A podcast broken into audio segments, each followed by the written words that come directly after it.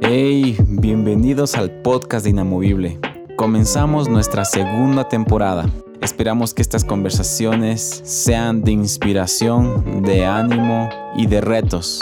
Así que, si te sirvió, no olvides compartir con tus amigos y seguirnos en nuestras redes sociales. Sin más, empecemos.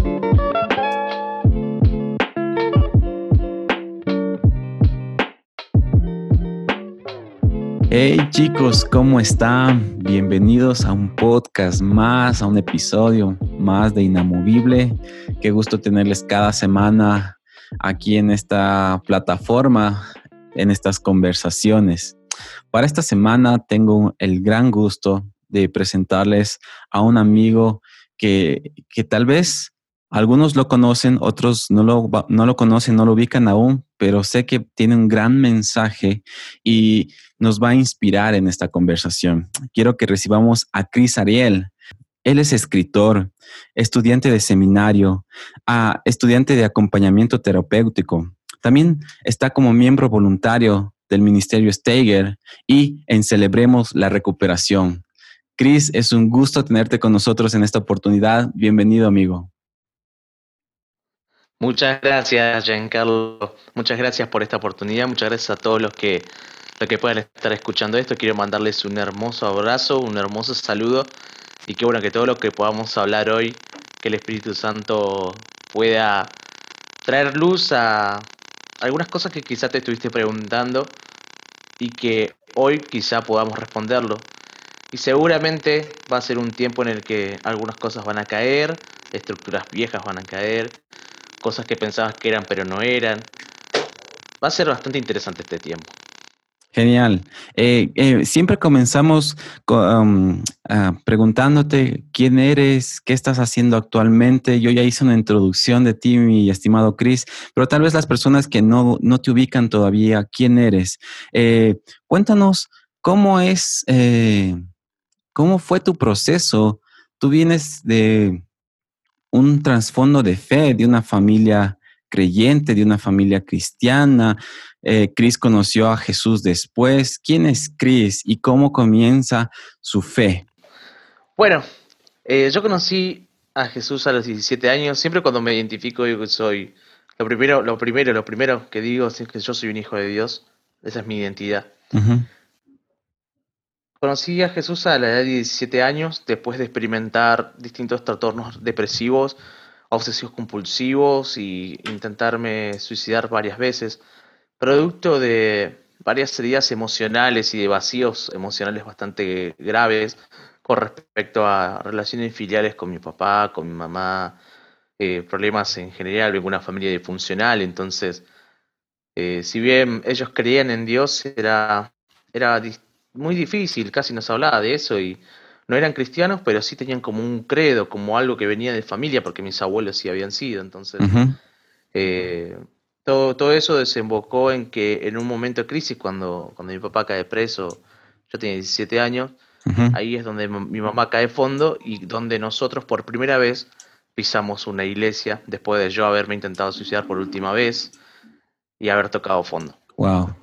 Una pregunta eh, que me nace ahí es, em, ¿esto pasó hace cuánto? ¿Cuántos años tienes el día de hoy? ¿Y en tu familia tienes más hermanos? Yo ahora tengo 27 años. hace 10 años entonces. Wow. Sí, totalmente. Y durante todo este tiempo fue muy intenso. Fue una aventura totalmente. Tengo, tengo, perdón. Ahí va. Tengo eh, cuatro hermanos. Eh, tengo dos, tres hermanos mayores y una menor, mi hermanita. Y nosotros estamos acá cuidando de, mamá y de papá. Wow. Algo que también les quiero comentar acerca de Chris eh, es que él está en Argentina. Entonces, este, esta conversación la estamos teniendo vía Zoom con nuestro invitado internacionales. Chris, entrando ya un poquito más, más profundo en porque vamos a hablar sobre, mm, sobre la vida de Chris, vamos a topar mucho el tema del, del ateísmo, porque en su experiencia Chris la vivió y, y ahora podemos ver esa transformación de ahora es un creyente eh, de Dios, de Jesús, y nos encantaría saber un poco de todo el trasfondo, toda la historia, pero me encantaría ir al principio, eh, a esos años complicados donde comentabas que eh, vienes de una familia disfuncional, ah, vienes de, trastornos, vienes de, un ambiente un poco ah, que tal vez muchas personas se sienten identificadas, ¿no? Y, y cómo en medio de eso encuentran a Jesús. Pero antes de encontrar a Jesús, ¿cómo fue el proceso de tu vida? ¿Cuáles eran tus pensamientos? ¿Cuáles eran ah, los, los pensamientos de suicidio, los pensamientos de depresión? Ah, ¿Cómo era la relación con, tu, con tus padres? Me encantaría porque un tema que también vamos a tocar más adelante es que muchas personas tal vez no se pueden conectar con Dios como el Padre que es, porque vienen de una relación disfuncional con su Padre. Entonces, me encantaría, Chris, que nos comentes un poquito más acerca de los inicios. Bueno, vamos a ir entonces a un viaje a la etapa más oscura de Chris, que tiene dos etapas. Yo siempre la, puse en dos tipos de etapas. Antes de, estar en la iglesia y en la iglesia. Para mí, a partir de los de los 8 o 9 años, de alguna forma yo pensaba que alguien había creado las cosas. ¿Cómo podía ser el sol? Era muy chiquitito, pero me acuerdo que era una persona muy pensante y... Sí, lo sigo siendo, ¿no? Pero era un nene muy pensante que pensaba que todo estaba armado por, por una mano que había hecho todo. Pero conforme fue llegando a mi adolescencia y fui, fui creciendo y madurando, empecé a experimentar algunas cosas en mi vida. el primer quiebre fue cuando empecé a consumir pornografía a la edad de 11 años. Wow. Para mí eso fue un tema muy, muy, muy picante. Muy, nosotros decimos picante como que es muy candente, muy difícil, muy duro. Eso transformó mucho la manera en que yo me autopercibía y percibía a los demás. Eso sumado a escuchar a mamá y a papá discutiendo todo el tiempo por trabajo, ver que no se llevaban bien, ver a mis hermanos tratando de, tratando de paliar esa situación, de todo, todo ese contexto familiar sumado a, a, vínculos con el narcotráfico y demás fue como, como bastante difícil para un nene de nueve años que, que está viviendo en ese, en ese trasfondo. Tanto así que era tenía ataques de pánico, ansiedad, era una persona muy ansiosa, muy introvertida en ese tiempo. Eh, no me podía vincular con mis, con mis amigos, no me gustaba el fútbol, solamente me agarraba un libro y me ponía a leer. Entonces, eh, como tenía un exceso de peso, porque obviamente comía mucho, lo que pasaba era que sufría también mucho bullying. Entonces, empecé a odiar un poco la vida. Empecé a odiar un poco a las personas. Primero empecé a odiar a las personas. Y luego empecé a odiar a todas las figuras de autoridad. era como, yo avisaba a la maestra y la maestra no hacía nada. Le decía a mi papá y mi mamá y ellos no podían hacer nada porque estaban ocupados con otras cosas. Entonces decidí callarme.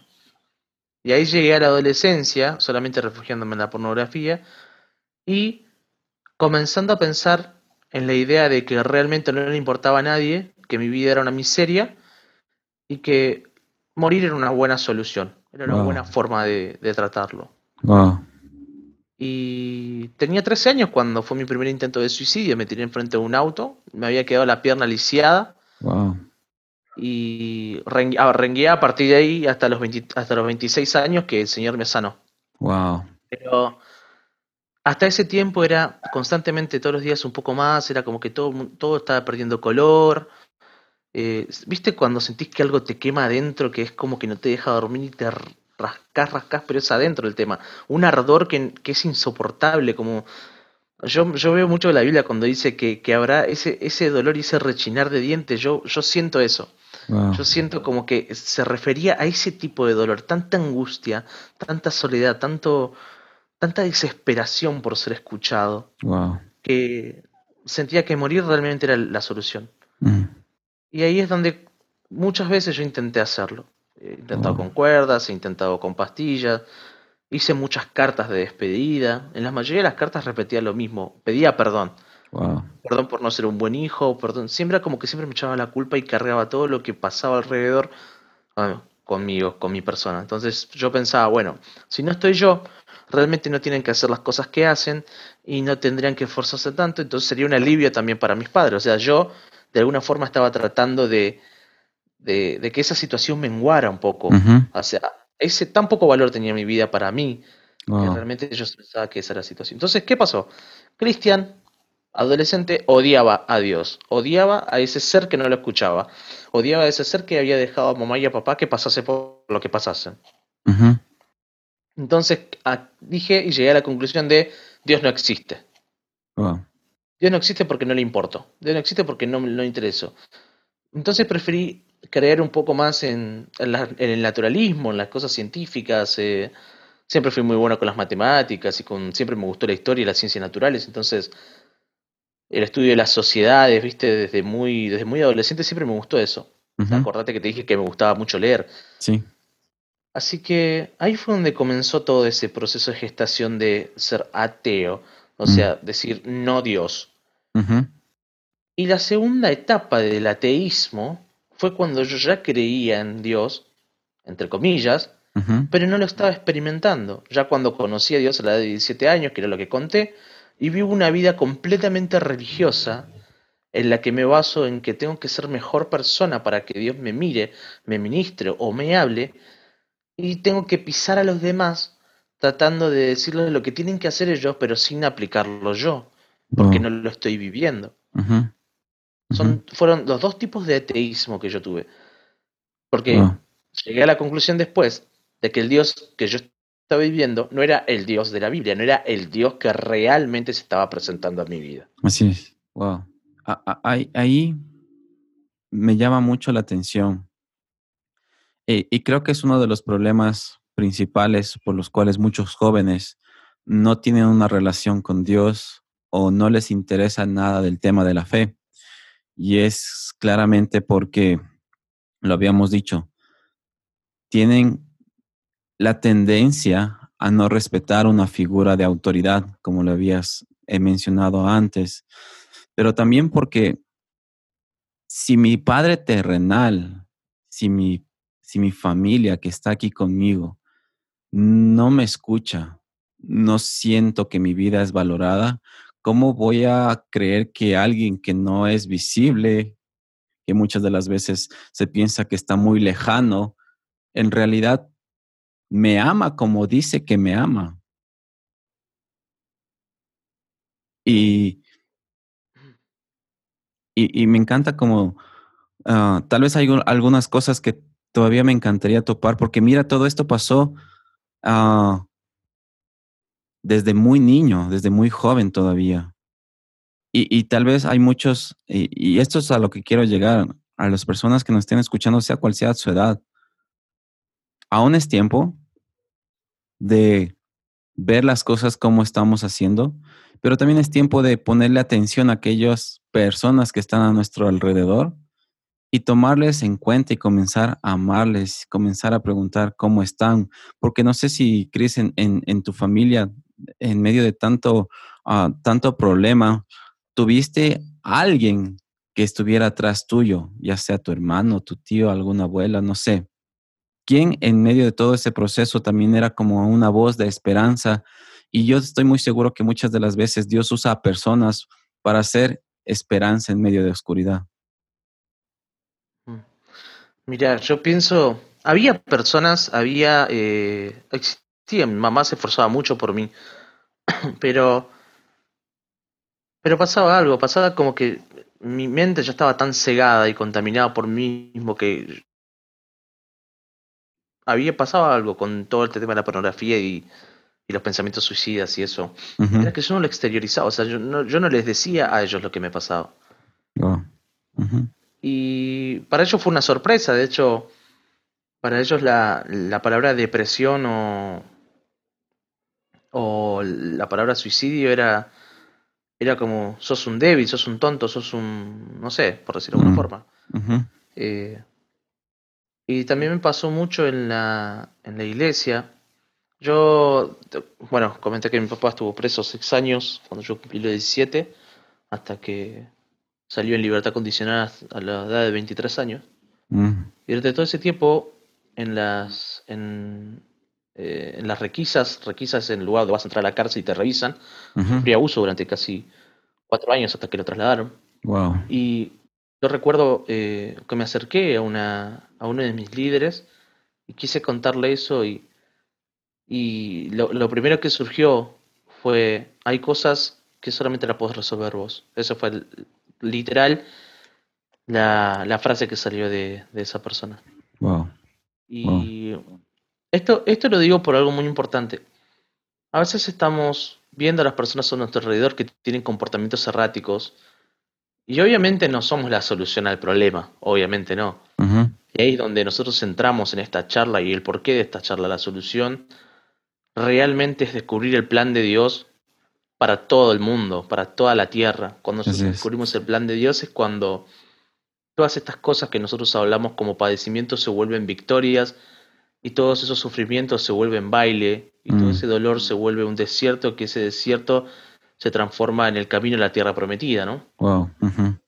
Pero todo este, todo este proceso, en todo este proceso Dios formó un montón de conceptos que hoy por hoy se están rompiendo. Wow. Como por ejemplo el poder escuchar a las personas sin tener que decirles lo que tienen que hacer, sino acompañarlas y dejar que el proceso mismo que lo hace Dios por medio del Espíritu Santo surja frutos. O sea, nosotros tenemos que acompañar. No tenemos que solucionar la vida a la gente. Entonces, cuando ves a un adolescente que está que está introvertido, que, que ves que, que, empieza a tener eh, algunas señales de que está teniendo un tipo de trastorno, o, o que se tapa demasiado la cara, o que no le gusta su cuerpo. Amalo, amalo. ¿Qué es lo peor que te puede pasar por amar a una persona? Me encanta. Y eso es la denuncia, por decirlo de alguna forma, que yo hago hoy actualmente, de la religión. Cuando nosotros somos demasiado religiosos o cuando nosotros pensamos que, que la vida de las personas no nos tiene que importar tanto. Wow es, un poco, es un poco toda la temática que yo trato hoy actualmente. No ah. desde un lado de vista, desde un punto de dolor, sino desde un punto de una persona que hoy quiere que los demás comprendan que realmente hay cosas pasando a nuestro alrededor y que muchas veces por no romper nuestra zona de confort, no nos animamos a preguntar. y hay un concepto muy importante acá, y es que tanto vos como yo, como todos acá, somos iglesia. Somos iglesia. El concepto de iglesia tiene que ver con un edificio, no, no, no.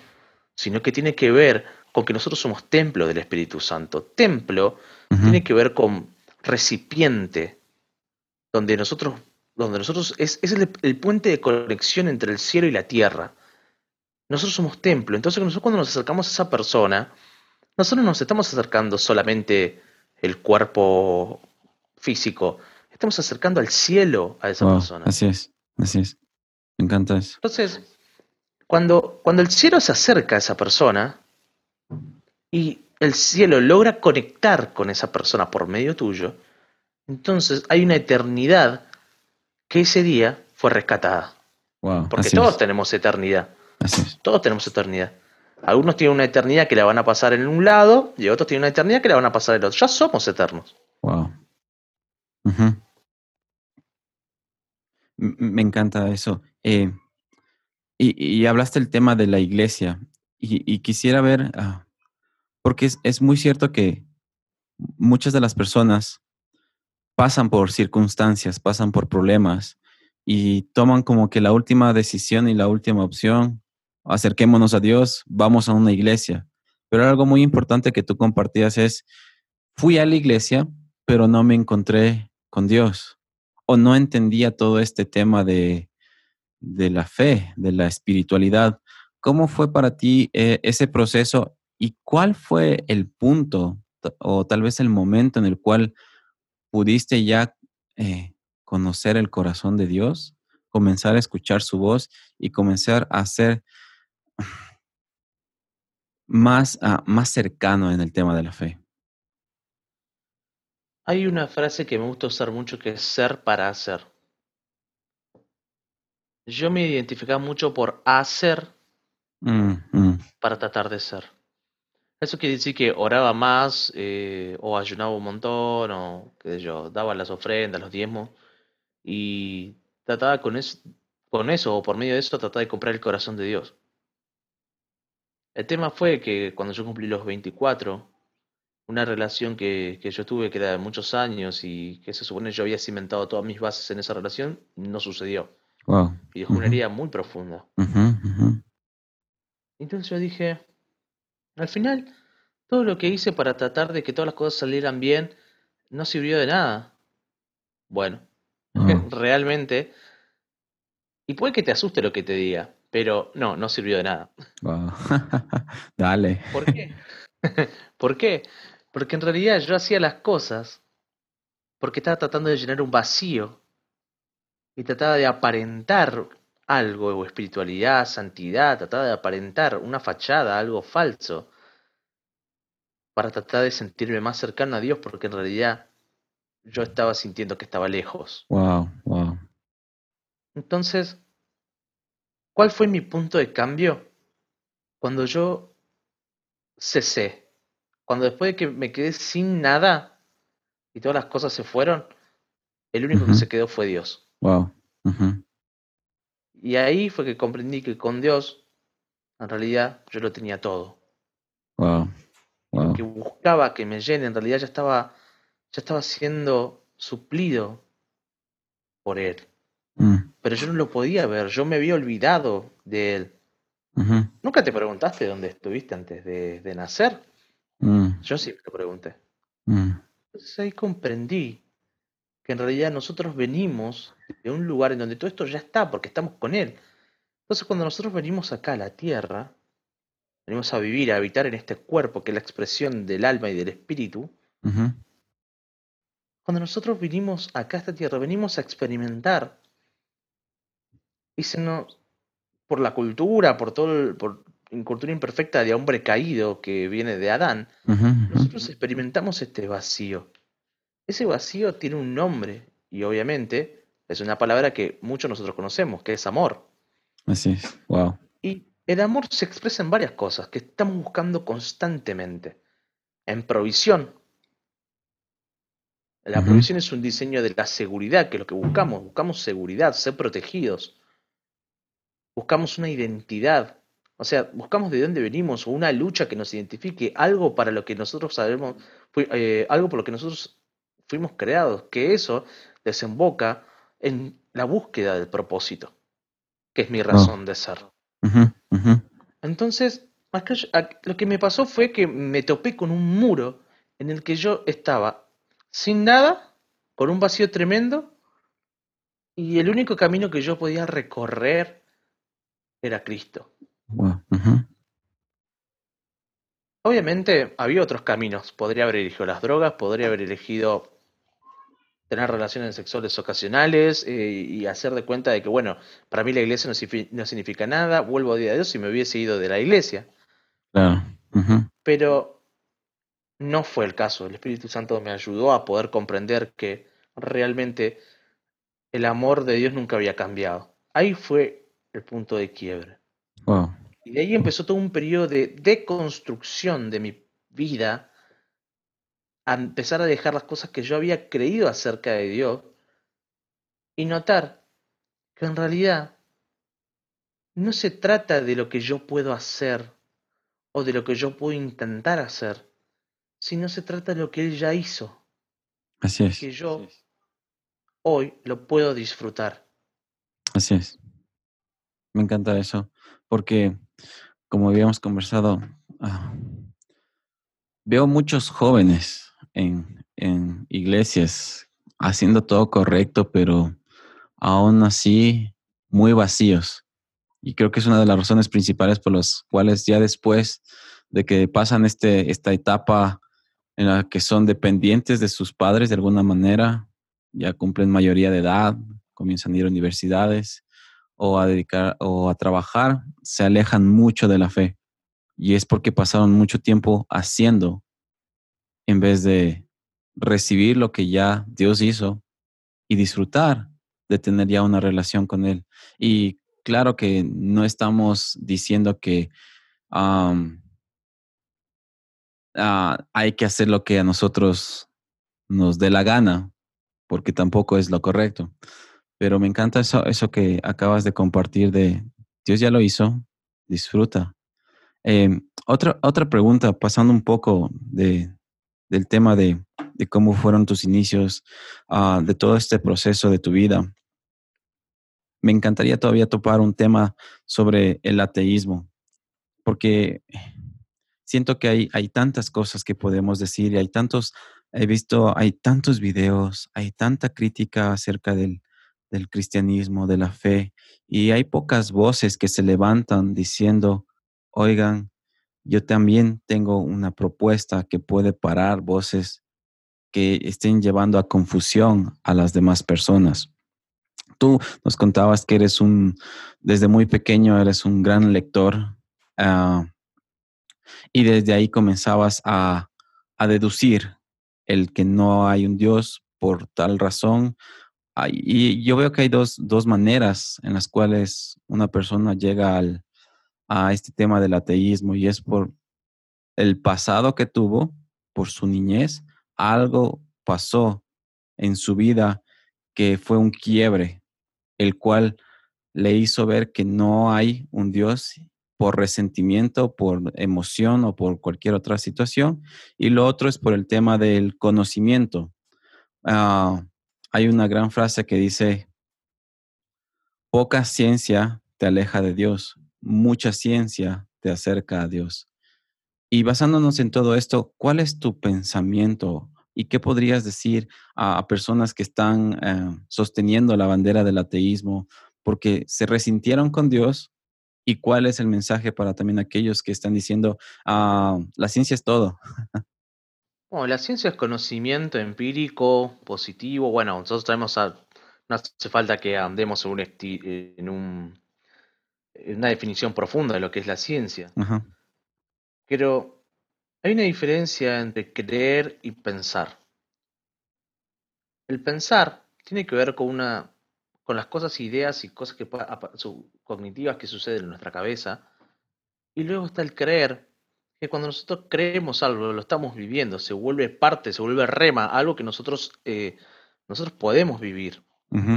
Y la gran diferencia y a la vez una gran similitud entre la ciencia y Dios es que nosotros habitamos en ellas, en esas leyes que tanto eh, dicen y han comprobado, pero muchas veces no nos damos cuenta que están ahí y que son descubiertas. Así es.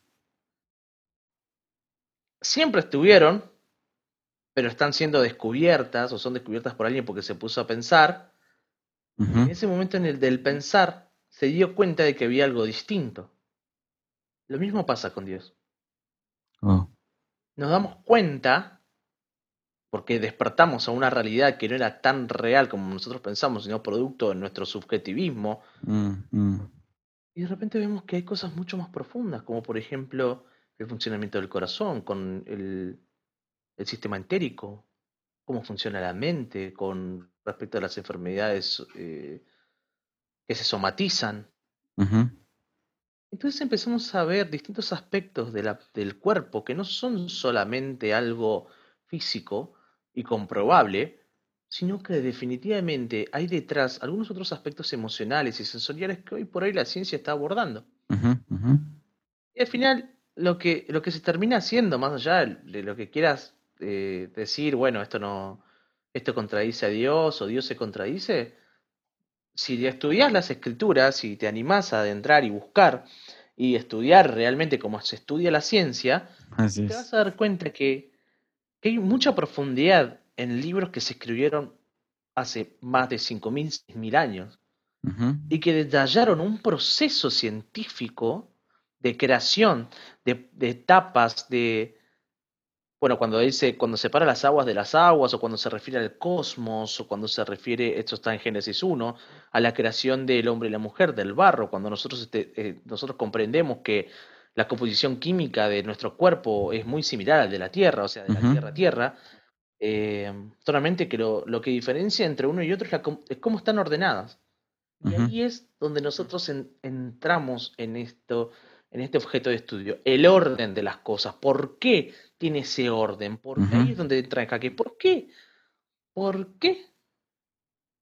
¿Por qué el Big Bang sí y, y la teoría de la evolución sí y la creación no? O sea, si nosotros vamos al tema de Big Bang, es como poner un, celular, desarmarlo piecita por piecita, ponerlo dentro de una bolsa y hacer en una sola, en un, en un solo sacudón, eh, agitándolo una sola vez, que se acomode todo. O sea, que vuelva a un estado. Ahí es una posibilidad ínfima, diminuta, eh, infinita. Pero no pasa. Así es. Y hay algo muy interesante, y es que cuando nosotros entramos en las matemáticas, nos damos cuenta que todos los elementos cumplen un patrón y que todos los elementos en su forma son perfectos. Y que cuando se van acomodando y se van uniendo y entrelazando entre sí, es como un lenguaje, como, bueno, un buen poder, bien podríamos decir, bueno, la teoría de la adaptabilidad o que todo debería adaptarse, como lo que dice la evolución. Pero ¿Cómo se explica entonces que todo tenga un diseño para cada cosa? Así. ¿Cómo, es que, cómo, ¿Cómo puede ser que cada cosa responda a un diseño? ¿Y cómo puede ser que el libro de Génesis dé tantos diseños revelados en escrituras que tienen más de que tienen miles de años? Entonces, el ateísmo es multicausal, no se trata solamente de algo emocional o, de algo que simplemente dice no quiero saber nada de Dios, se trata de algo y de alguien que está contrario hacia eso. Agnóstico es distinto, que no lo puede negar, pero que bueno, que puede ser que haya. Pero hay, una, hay, hay, algo que, que, caracteriza al ateo, que es como ese, capaz que me equivoco, digo, pero la mayoría de los que no conocí, hay como un cierto recelo, resentimiento hacia eso, como superioridad respecto a la persona que cree, como diciendo, ah, crees esos cuentos de hadas o esos mitos. y también del otro lado está la persona que cree en Dios y no cree en la ciencia. Ah, así. Cuando la ciencia es explicación racional explicación racional, nuestra mente está hecha para pensar, explicación racional de cómo funcionarían teóricamente las cosas. Exacto. Hay un gran problema con el ateísmo porque... No, con el ateísmo no, con, con la forma de, expresión científica que solamente se puede mover dentro de lo que es el límite del tiempo y el espacio. la ciencia no puede determinar la eternidad. No hay un número eterno. No hay un número infinito, porque no se alcanza nunca a conocer. Así es. Nuestra mente está limitada a no comprender la eternidad. Entonces, si yo quiero comprobar la eternidad por argumentos científicos, me va a pasar lo que pasa con la calculadora, indeterminado. Error. ¿Y ahora? Bueno, me puede decir, bueno, el concepto de eternidad tiene que ver con algo relativo, de que, bueno, en realidad vos estás queriendo explicar algo que no existe. No, cuando vos ves la eternidad y ves el sinfín de las cosas y el infinito, de repente vos te, vas a un universo de que en un momento va a tener un fin, pero ese, dentro de todos esos universos hay agujeros de cola de gusanos que expresan eternidad porque expresan algo infinito, no sabes hacia dónde va, es algo desconocido, como el número pi, 3,1416, bla, bla, bla, y todo lo que nosotros conocemos.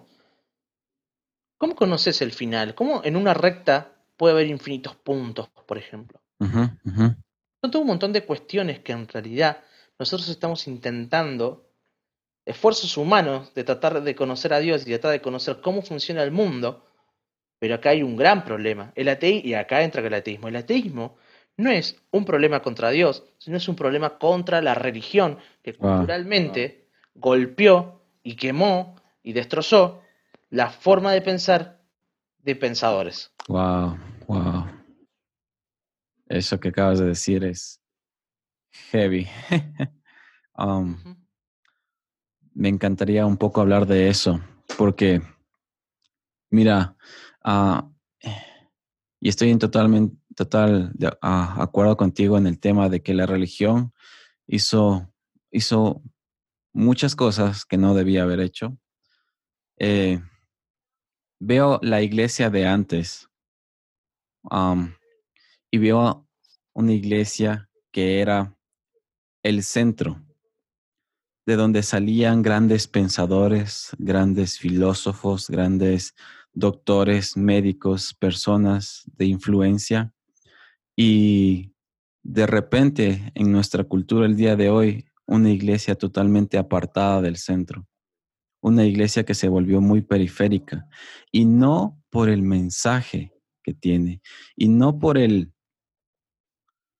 y no y no por sus creencias, sino por la actitud de las personas.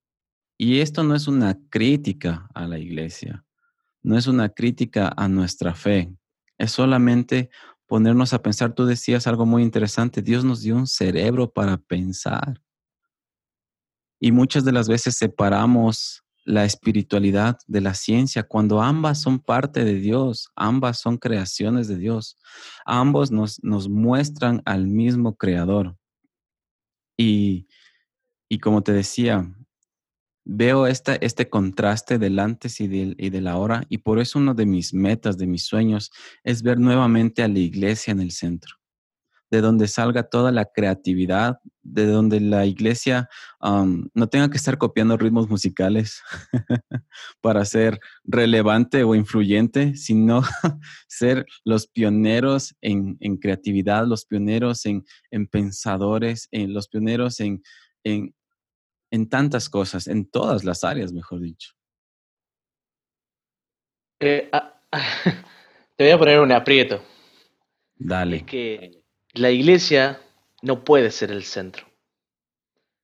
Porque el centro nunca se trató de la iglesia. Ah, sí, sí, claro, totalmente. Pero dale, dale. se trató del Padre. Así es, así es. Y cuando yo me refiero al Padre, y esto es lo que seguramente es, es la, eh, la, gran motivación de muchos a no creer en Dios, la figura mm. paterna. Wow. Cuando hablo del Padre, hablamos de creación, hablamos de filiación, de adopción, hablamos de ser uno, hablamos de relación. Todo eso se fue manipulando por la política, se fue manipulando por la economía. Cuando nosotros vemos, vamos al primer siglo, vemos a los apóstoles, haciendo tremendas maravillas de parte de Dios porque fluía el poder del Espíritu, porque su corazón estaba completamente entregado y su cerebro funcionaba solamente para la gloria de Dios. O sea, Dios se manifestaba en ellos, en su pensar, hacer y decir. Ellos eran la expresión, volvemos al principio, eran la expresión de la iglesia, el cielo conectándose a la tierra, haciendo cosas eh, científicamente imposibles, eh, revirtiendo diagnósticos, Pedro sanando enfermos con su sombra. Entonces vemos un montón de todas esas cosas. Y que, y ahí entra la figura de nuestro querido enemigo, el diablo. Y entra ahí un, un capítulo muy oscuro para los creyentes que fueron perseguidos durante mucho tiempo. Y fue que a Roma le, le cerraba por todos lados adoptar el cristianismo, que después se fue expandiendo durante toda la Edad Media, pero siempre la religión se caracterizó por hacer para tratar de ser. Wow. O sea, exacto, los caminos completamente inversos. Wow. Y ahí creo que ahí fue, ¿no? Me encantó. Lo resumiste todo. Comenzaron a ser en vez de ser. Comenzaron a hacer buenas obras y dejaron de amar a las personas y eso transformó un montón de cosas. Me encantó. No, ni siquiera eso, o sea, hacían cosas como el calvinismo que creía y la cuna del capitalismo, en donde creían que si uno prosperaba económicamente era la señal de que era salvo. Entonces las personas mm, mm. trataban de generar riqueza para sí mismo, que después desembocó en la en los burgueses, en la burguesía, después hablamos de de los reyes con la sangre azul, ¿entendés la manipulación que Sí, hubo? Y hubo wow. algo muy importante, y es algo que, por eso yo estoy re, recontra, recontra de acuerdo con Marx, con que la religión es el opio de los pueblos, obviamente con todas las demás cosas no estoy de acuerdo, pero sí con eso, Sí, y, y realmente fue un- una manipulación política histórica para manipular a las personas, utilizar la palabra de Dios para manipular. ah, Cosa que hoy por wow. hoy sigue pasando en las Así es. Eh, en las congregaciones, perdón. Y también pasa, no solamente en, en las congregaciones, sino pasa en todos los ámbitos de la vida, utilizar Así es. datos para tratar de, de adulterar una verdad. Eh, hablamos, habla- estamos hablando de ciencia, eh, los medios que adulteran la verdad para conveniencia de ellos. Entonces, es un, no tiene que ver con ateísmo o no ateísmo, sino tiene que ver con el corazón caído del hombre. Así es, wow, sí. Tienes toda razón. Todo, todo esto, todo esto viene de, de, nuestro, de nuestra inclinación a hacer lo malo. Me encantó cómo lo resumiste en comenzamos a hacer en vez de ser. Ah, comenzamos a quitar a Dios del centro y comenzamos a poner nuestras creencias, nuestros puntos de vista a, nosotros, no- a nuestros pensamientos, a lo que sea en el centro. Y, y comenzamos a perder influencia en esta sociedad. Pero lo, algo, en, en medio de todo esto, lo positivo que he podido ver en estos últimos años es cómo Dios ha levantado hombres y mujeres dispuestos a proclamar la verdad de Dios, con razón, usando su cerebro, pero también siendo hombres y mujeres muy espirituales y conectados con el corazón de Dios, conectados con su palabra, defendiendo a, espada las verdades de Dios en un mundo que se volvió tan subjetivo y en el cual no, reina una verdad absoluta, cada uno tiene su verdad, pero me encanta como en medio de esta oscuridad Dios está haciendo algo increíble y está transformando corazones y está posicionando de poco a poco hombres y mujeres que representen y sean una voz para esta generación. Mira, es- esto es algo que es un patrón que se repite en realidad cuando leemos las escrituras en el Antiguo Testamento, eh, la recopilación de libros de la historia del pueblo de Israel es constantemente esto.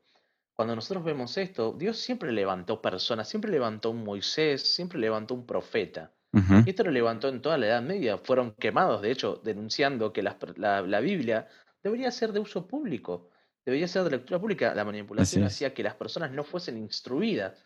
Entonces solamente los sacerdotes daban una instrucción de lo que debían ser, mientras ellos se cenaban de... Bueno, para no entrar mucho en esa cuestión Sí, y no, y, y no volver este, este podcast oscuro con relación a partes de la historia, lo que nosotros vemos es que Dios siempre estuvo en contra de la religión. No, no, a ver, el ateo, Dios quiere rescatar al ateo. Así es. Dios quiere ir a por la persona que no cree en él, porque dice, bueno, no crees en mí, cuando me conozcas vas a ver la, lo que es así. El tema son las personas que, habiendo conocido, tuercen la verdad a su conveniencia. Wow, Esos son los que están en, en problemas realmente. wow, eso es fuerte.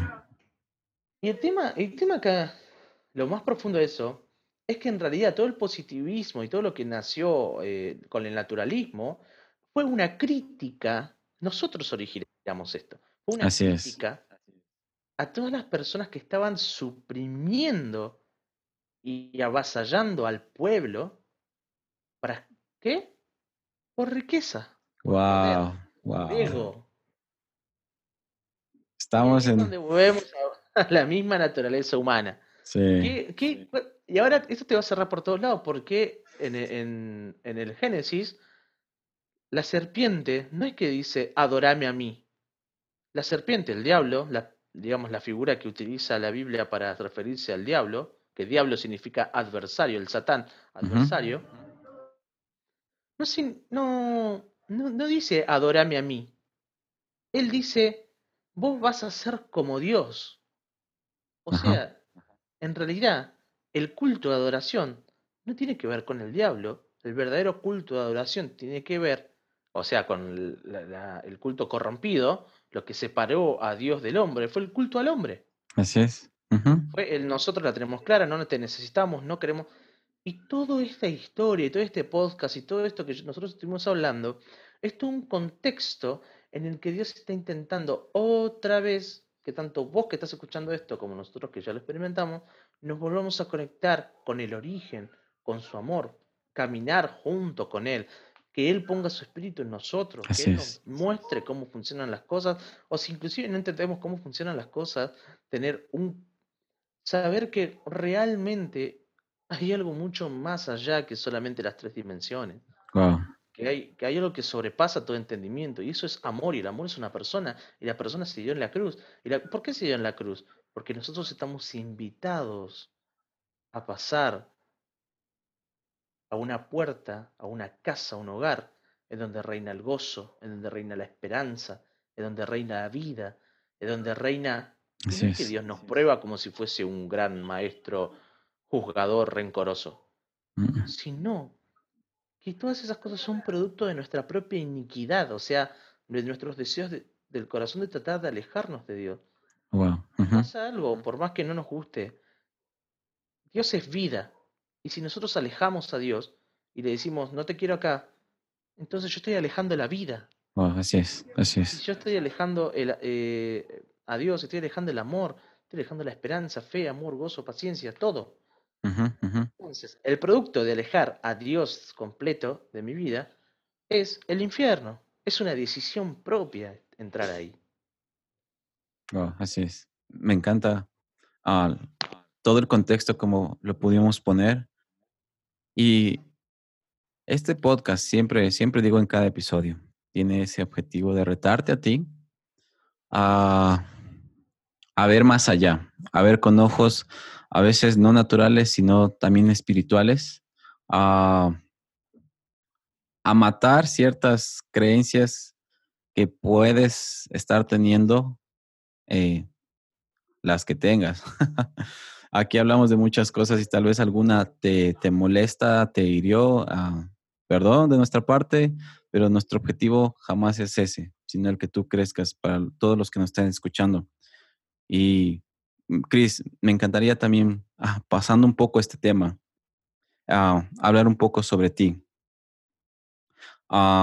tú eres escritor. Eh, me encantaría saber cómo fue ese proceso de comenzar a escribir. ¿Qué, fue lo que te impulsó a hacerlo y cómo nació? Bueno, para mí escribir siempre fue muy terapéutico y tenía que ver con un punto de conexión. Yo sentía que a través de la escritura yo me conectaba con, con Dios de alguna forma, porque sentía que hablaba, pero sentía como palabras al viento, ¿viste? Como cuando dicen la famosa la oración no llega al techo. Pero en mi conocimiento, yo sabía que, que Dios estaba escuchando. Entonces yo lo que necesitaba era tener un registro de eso y ahí fueron haciendo los poemas. Algo así como los salmos, por decirlo, por tratar de comparar, en donde yo escribía lo que me pasaba y de repente, en un momento, empezaba a recordar todo lo que había sido aprendido en la Biblia. Y yo sentía que Dios hablaba. Entonces, la mitad de mi poema era yo quejándome y la otra mitad del poema era Dios respondiéndome en amor. Wow, me encanta. Era muy loco lo que pasaba. Porque yo cuando leía mi poema terminaba requebrado, llorando, en arrepentimiento, y Dios lo que estaba tratando era mi corazón. No lo que hablaba, no de confesar, sino mi actitud hacia Él. Mm, mm. Él me estaba conquistando a través de la escritura, entonces para mí fue una expresión de donde yo podía sacar todo eso, comprender mejor y a la vez recordar todas las cosas que Él había depositado en mi corazón con años de, escucharlo, de, de estar con Él. Y hay algo muy importante, la fe. La fe no se trata de lo que yo pueda creer o pensar, porque siempre se va a tratar de un concepto muy subjetivo, se trata de, de la fe del Hijo, o sea, de la fe que tuvo Jesús por, por todo esto. esa es la fe, la fe la que menciona la Biblia todo el tiempo. Entonces el proceso de escritura simplemente se basó en, en creer que él estaba usando esto. Y bueno, me nació compartirlo y no sé qué pasó. de repente empecé hablando sobre depresión, suicidio y cosas que no se hablaban eh, hace dos años, por lo menos en el ámbito de iglesia. Ya. Y hoy somos 19.000 seguidores. Wow, así es. Eso, eso, eso es algo que me llama mucho la atención, cómo tus, tus poemas, tus escritos, ah, la gente se comenzó a sentir identificada. Y algo que me encanta es que tú les diste palabras a las emociones y a las voces que ellos tienen. Porque tú tienes ese don de poder transmitir lo que otra persona también está pasando o experimentando, porque he visto en, los posts como mucha gente te agradece, te agradece por lo que compartes. Y se convirtió en una plataforma, ah, por así decirlo, para compartir un mensaje. Que mira, son 19 mil personas que están siguiendo tu contenido. ¿Cómo fue para ti esa experiencia y cómo es recibir esos mensajes de, de las personas? Es peligroso, es peligroso. Wow. Porque puede alimentar mi ego. Wow, eso es, wow. Para mí es morir todos los días a eso. Dreamer, dreamer.c es mi Instagram, no me pertenece. Este talento en realidad no me pertenece, es algo que es prestado, regalado, otorgado para mí. Y esa es mi base. Wow. Yo, antes de escribir un escrito, el proceso para, para, eh, de escritura es bastante complejo. Y tiene que ver con estar días orando, estar o a veces son cinco minutos como puede ser tres meses para un escrito. Y cuando lo escribo, normalmente no vas a ver muchos comentarios en, mi, en mis publicaciones. Pero si yo te muestro los mensajes que me llegan, wow, claro. mensaje tras mensaje tras mensaje, ¿por qué no lo pueden poner en un comentario? Tienen, se abren, se abren. Hay algo que pasa en ellos que los mueve, que es el Espíritu Santo. Dice, yo quiero, yo quiero eso, eso, eso que vos me estás describiendo y yo lo quiero. Bueno, lo que vos querés es a Jesús. Bueno, entonces, ¿cómo hago? Déjate amar, oremos, hablemosle, y Él se va a revelar a tu vida. Personas que habían intentado suicidarse, charlas hasta las 3 de la mañana con personas que no conocía por, porque tenían un trastorno de ansiedad y estaban mm. pensando en lastimarse o lacerarse los brazos. Personas que estaban, o sea, yo no soy casado y había personas que me estaban hablando de su matrimonio y simplemente, ah, simplemente por el hecho de charlarlo, de hablarlo, algo pasaba en ellos. O sea, era el Espíritu Santo y decía, ok, tengo que buscar ayuda. Personas con trastornos depresivos que decían, yo no quiero ir a un psicólogo porque mi pastor no me deja. Y decirle, escúchame, esto también es parte de la salud. así es. tu pastor, o sea, no, tu pastor no es que, que es un, un zángano, es un no sé si es una palabra fuerte, no es eh, un déspota, eh, es lo que le enseñaron y a vos te corresponde como persona, como ser humano que vive en una cultura que está rompiendo esas cosas, simplemente apoyar, no, no es apoyar, no es la palabra apoyar, simplemente ir transitando tu proceso con Dios en su gestión, pero a la vez acompañándote con otras cosas. Es imprudente de mi parte no decirles que no o sea, hagan atender a un profesional si ha intentado suicidarse. Claro, Pero yo también sé que lo único que realmente puede llenar a esa persona y darle propósito, provisión, todo, es Jesús, es Dios. Así es. Entonces, lo que hago a través de los mensajes es eso. Realmente, realmente son muchos mensajes. muchos mensajes. Pero, pero me encanta porque ah, muchas de las personas en, en, esta cultura, en estos tiempos, siempre tratan de proyectar una imagen, pero tú en tus posts eres vulnerable. Y, y, y creo que la vulnerabilidad en esta cultura es, es una cualidad, es una característica que atrae mucho, que, que puede ser de mucha influencia.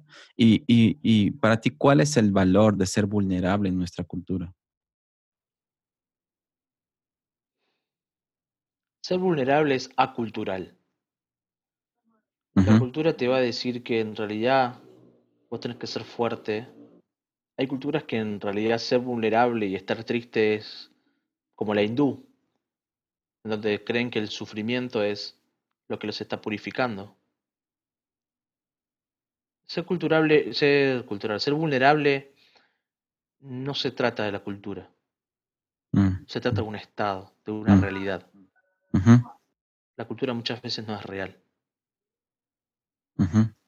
Y cuando nosotros nos mostramos vulnerables, somos vulnerables ante otras personas, vamos a tener aceptación o rechazo, como en todo. Pero cuando somos vulnerables con Dios, Él dice, bástate en mi gracia porque mi poder se perfecciona en tu debilidad.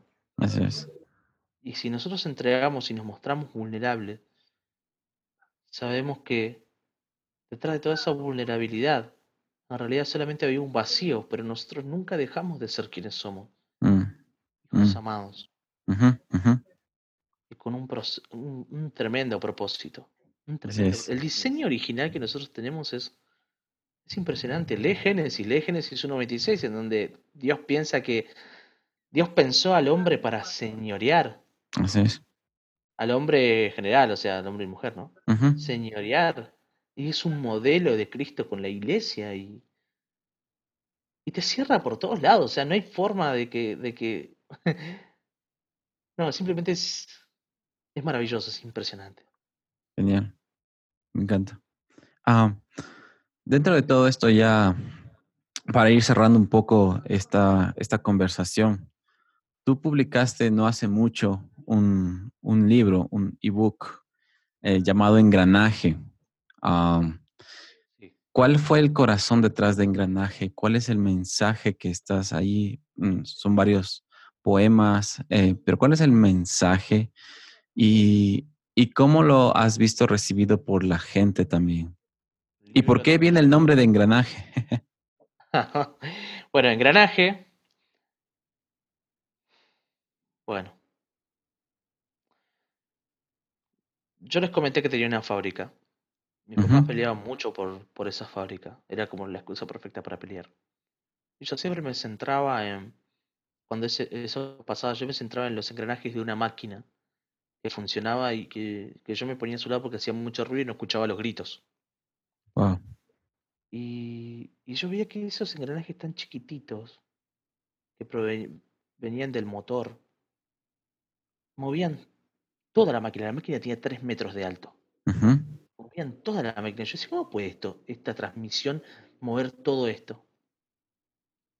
Y ahí es donde nació el concepto de engranaje. Mm. Los engranajes son los procesos. Mm, la máquina es el propósito. Wow. Wow. Cuando nosotros pasamos por, procesos, es porque estamos siendo alineados con un propósito. Así es. No así un propósito de ayudar a los demás, o, no. Tiene que ver con un propósito de encontrarte de nuevo con Dios otra vez. Ese es el propósito. Y todo lo que hago en ese libro es mostrarte lo que es una persona sincera hablando con Dios, contando mi historia, a través de los poemas estás viendo, seguramente hay algunos poemas que te vas a sentir identificado. Regalé, el ebook lo regalé, ya no lo regalo más, ya no. como 800 copias. Wow. Y, fue para España, fue para Portugal, fue para hasta Israel. Wow. Estados Unidos, personas de Perú, Bolivia, eh, Ecuador también. Sí. Eh, todos de habla hispana, ¿viste? Muy loco, muy loco lo que pasó. Y ahora, bueno, sale el formato físico, ya, ya está listo para, a la, ya está por salir a la venta el formato físico. Pero en el ebook lo que hago es eso, es simplemente mostrarte un poco de lo que es una persona que se comienza a quebrantar en la presencia de Dios y cómo Dios utiliza ese quebrantamiento para demostrar que Él siempre amó y que detrás de todo ese quebrantamiento en realidad está nuestra identidad por debajo de todo lo que creímos ponerle encima. Para tratar de mantener una fachada. Eso es lo que hago en engranaje. Y ahora dentro de poquito se viene el segundo, que digamos que sería la precuela, todo eso se llama Crónica de las Emociones. Ah, ok. Ese es también. Pero, eh, ah, también, eh, mira, ese, ese no sabía yo. Hiciste también un, libro en colaboración con varios eh, otros escritores alrededor ah, de diferentes ciudades y países. Ah, ¿Cómo llegaste a estar involucrado? Y, eh, y, algo muy, muy llamativo, por así decirlo, es que Itiel Arroyo escribió el prólogo. Sí, Itiel Arroyo escribió el prólogo para Voces del Camino, que es un ebook gratuito que lo van a poder conseguir en en cualquiera de las cuentas de Instagram que, bueno, tanto Emma Díaz como yo, como, bueno, Vamos a estar ahí. Está en nuestra bio, vos lo puedes descargar. ¿Cómo nació esto? Voces del Camino nace de personas imperfectas que están llamando a los demás a, querer, a querer iniciar este proceso, a que puedan iniciar este proceso de reencontrarse con Dios y saber que inclusive aunque no somos perfectos, hay algo mucho más lindo detrás. Que es poder encontrarse y encontrar la suficiencia en el Espíritu Santo. Todo lo que hablamos en los, en los diferentes capítulos, seguramente vas a conocer a youtuber lo de Davi, o también puedes conocer a Lucas Marín, que seguramente lo habrás conocido uno en sus posts de Instagram también, o a Humano.rau, que es una excelente amiga mía, una de mis mejores amigas, y tantos otros, Emma Díaz también, que hace escritos, todos, todos, todos personas que pasamos por procesos en el que utilizamos el arte, morimos en nuestro arte para que Dios se glorifique en ellos. A ah. través de esos, esas ilustraciones o escritos cortos, papá muestre amor y que las ah. vidas puedan conectarse de nuevo con Él. Wow, genial, me encanta. Ah, vamos a ir cerrando siempre al final de, este podcast, porque ya vamos cerca de una hora conversando sobre tantas cosas. Eh, siempre cerca del final Ah, hago unas preguntas random a nuestros invitados para que para conocerles un poco más. ¿Cuál es la idea? A contestarlo más pronto. lo primero que se te venga a tu cabeza. ¿Qué es lo primero que se te viene cuando escuchas la palabra papá? Amor. Cuando escuchas propósito. Eficiencia. Wow. Cuando escuchas Steiger. Misión. Cuando escuchas eh, pareja, novio, matrimonio. Esperar. Esperar, wow, me encanta. Cuando escuchas la palabra bullying. Injusticia. Wow, me encanta.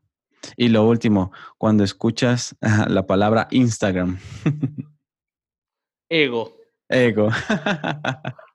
Genial.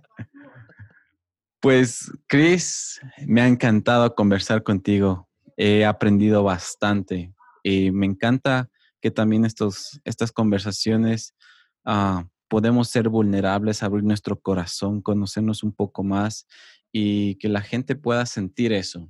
Eh, esta es la idea, no tener una, ah, un formato específico, las palabras correctas. Tal vez si tú nos llegaste hasta acá al final y escuchaste, puede ser que algo no teníamos la razón, sepa, eh, discúlpanos, coge lo bueno y desecha lo malo. y gracias, Chris, nuevamente por estar aquí. En serio, yo he, aprendido bastante y me encanta lo que estás haciendo. De hecho, yo fui uno de los que te pidió el, el, el engranaje, pero todavía no lo he leído, te tengo que confesar, así que me declaro culpable ahí. Confesiones. Confesiones. Pero ya llegará el tiempo, ya llegará y voy a hacer mi reseña ahí. bueno, gracias, gracias Jen por, por esta invitación, gracias a todos. Si vos estuviste hasta acá y te quedaste hasta el final, simplemente recordá que no es tanto esfuerzo, no se trata de tanto esfuerzo, sino se trata de disfrutarlo. Mm, mm, Disfrutar a mm. Dios. Disfrutarlo. Me encanta. Ese, ese, ese sería tu mensaje final Genial. Gracias a todos los que estuvieron con nosotros y nos vemos pronto.